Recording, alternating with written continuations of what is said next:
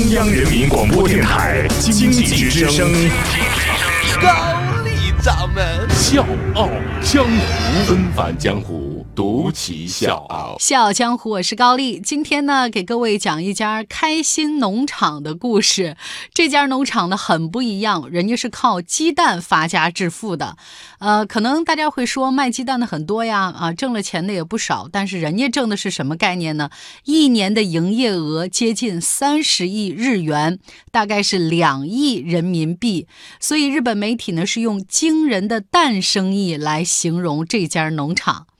COCO 农场的创始人名字叫松冈义博，是一九四九年生人，老爷子已经六十八岁了。那他的故事呢？我们得回溯到一九六九年，那个时候他才二十岁。当时呢，日本是进入到后东京奥运会时代。经济社会是井喷式的发展，乡村人口呢大批量的流向东京这些大都市，可是我们的主人公却选择了逆行，别人都不理解，你怎么不出去打工啊？人家说的好。故乡才是宝啊！别看咱现在听这个话觉得挺美好的、挺文艺的，那个时候大家是不理解的，因为他没有选择去大都市发展，而是回乡创业，就是他父亲都没法理解他为什么他要这么做，是有原因的。因为呢，他是本身出生在一个农民的家庭，四个兄弟当中他是老大。啊，家里太穷了，他连书都没有读完。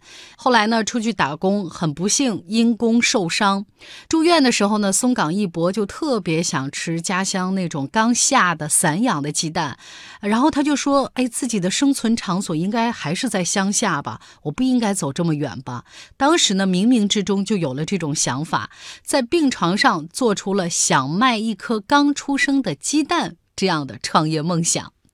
松冈一博从东京返回到老家，用自己打工的存款买了四百只鸡苗，从零开始养鸡。一个农民工回到老家养鸡，这种困苦啊，应该是可以想得到的。那段时间的日子太难熬了。就这样，松冈义博默默地走过了十二年，一直到一九八一年，他才拉两个弟弟跟他一起合伙成立了公司，从小规模养殖向大规模养殖发展。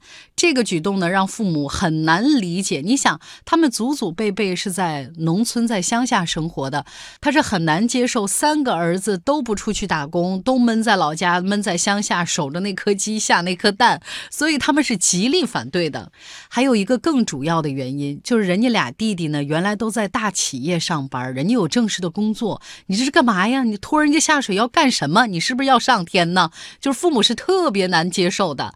也就是因为这两个弟弟的加盟，他们有过在大企业的工作经历，才让松冈一博如虎添翼。这兄弟三人呢，也因为这件事儿获得了一个让人艳羡的外号，叫“鸡蛋三兄弟”。如果是一个人的事业的话，在撞墙的时候，可能早就关门大吉了。松冈一博说：“家人的爱是他的重要精神支柱。”我们现在说起来这件事儿好像很轻松，但我要告诉各位的是，在日本养鸡其实是非常困难的，因为市场上百分之九十都是廉价的进口鸡蛋。五十年前，日本有三百二十万户的养鸡农户，淘汰到现在只剩下两千八百户了，这是一个多么大的悬殊！在这么一片红海市场当中，松冈义博呢坚持饲养纯日本品种的红毛鸡，品种稀少，价值高，而且坚持用没有农药、非转基因的玉米作为主要的原料来作为他们的饲料，而且呢还特别加了木炭，让鸡吃了之后生出来的鸡蛋减少腥味儿，给鸡喝的呢还是这个火山岩的矿泉水，就这么用心，鸡蛋的品质肯定是很好了，但是。这价格也要比进口鸡蛋贵不少，所以买卖更不好做了。这可怎么办呢？大家好，我是《笑傲江湖》的内蒙听众武明义，是一个 IT 公司的市场总监。《笑傲江湖》有笑有泪，有血有肉，有启发有彷徨，我每期必听。现在我邀请你在微信公众号检索“经济之声笑傲江湖”，关注“笑傲江湖”公众微信，加入“笑傲江湖”听众大家庭。谢谢。一九八九年是这两个弟弟回来跟他一起创业的第九年，他们正式成立了一个销售公司，开始鸡蛋直卖所。一枚温暖的鸡蛋，客人应该是不会嫌弃吧？所以他卖鸡蛋的一个卖点就是招取鸡蛋，只卖当天早上刚刚孵出的鸡蛋。松岗一博永远记得他的第一个客人。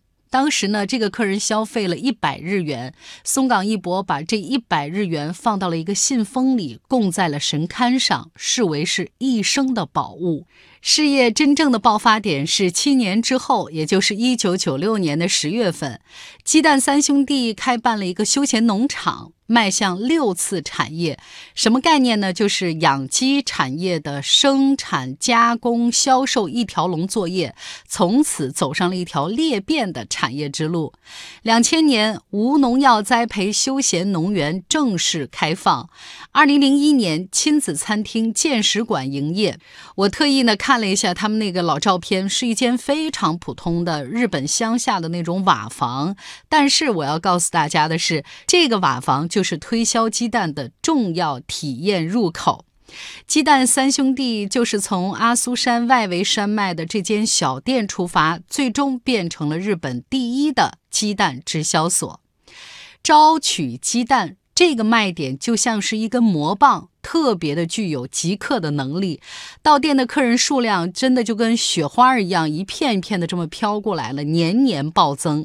见识馆开业之后的第二年，COCO 农场呢就建立起了十万只鸡的设备，这个是非常现代化的养鸡场，而且还安装了太阳能发电设施，投资额也超过了亿万。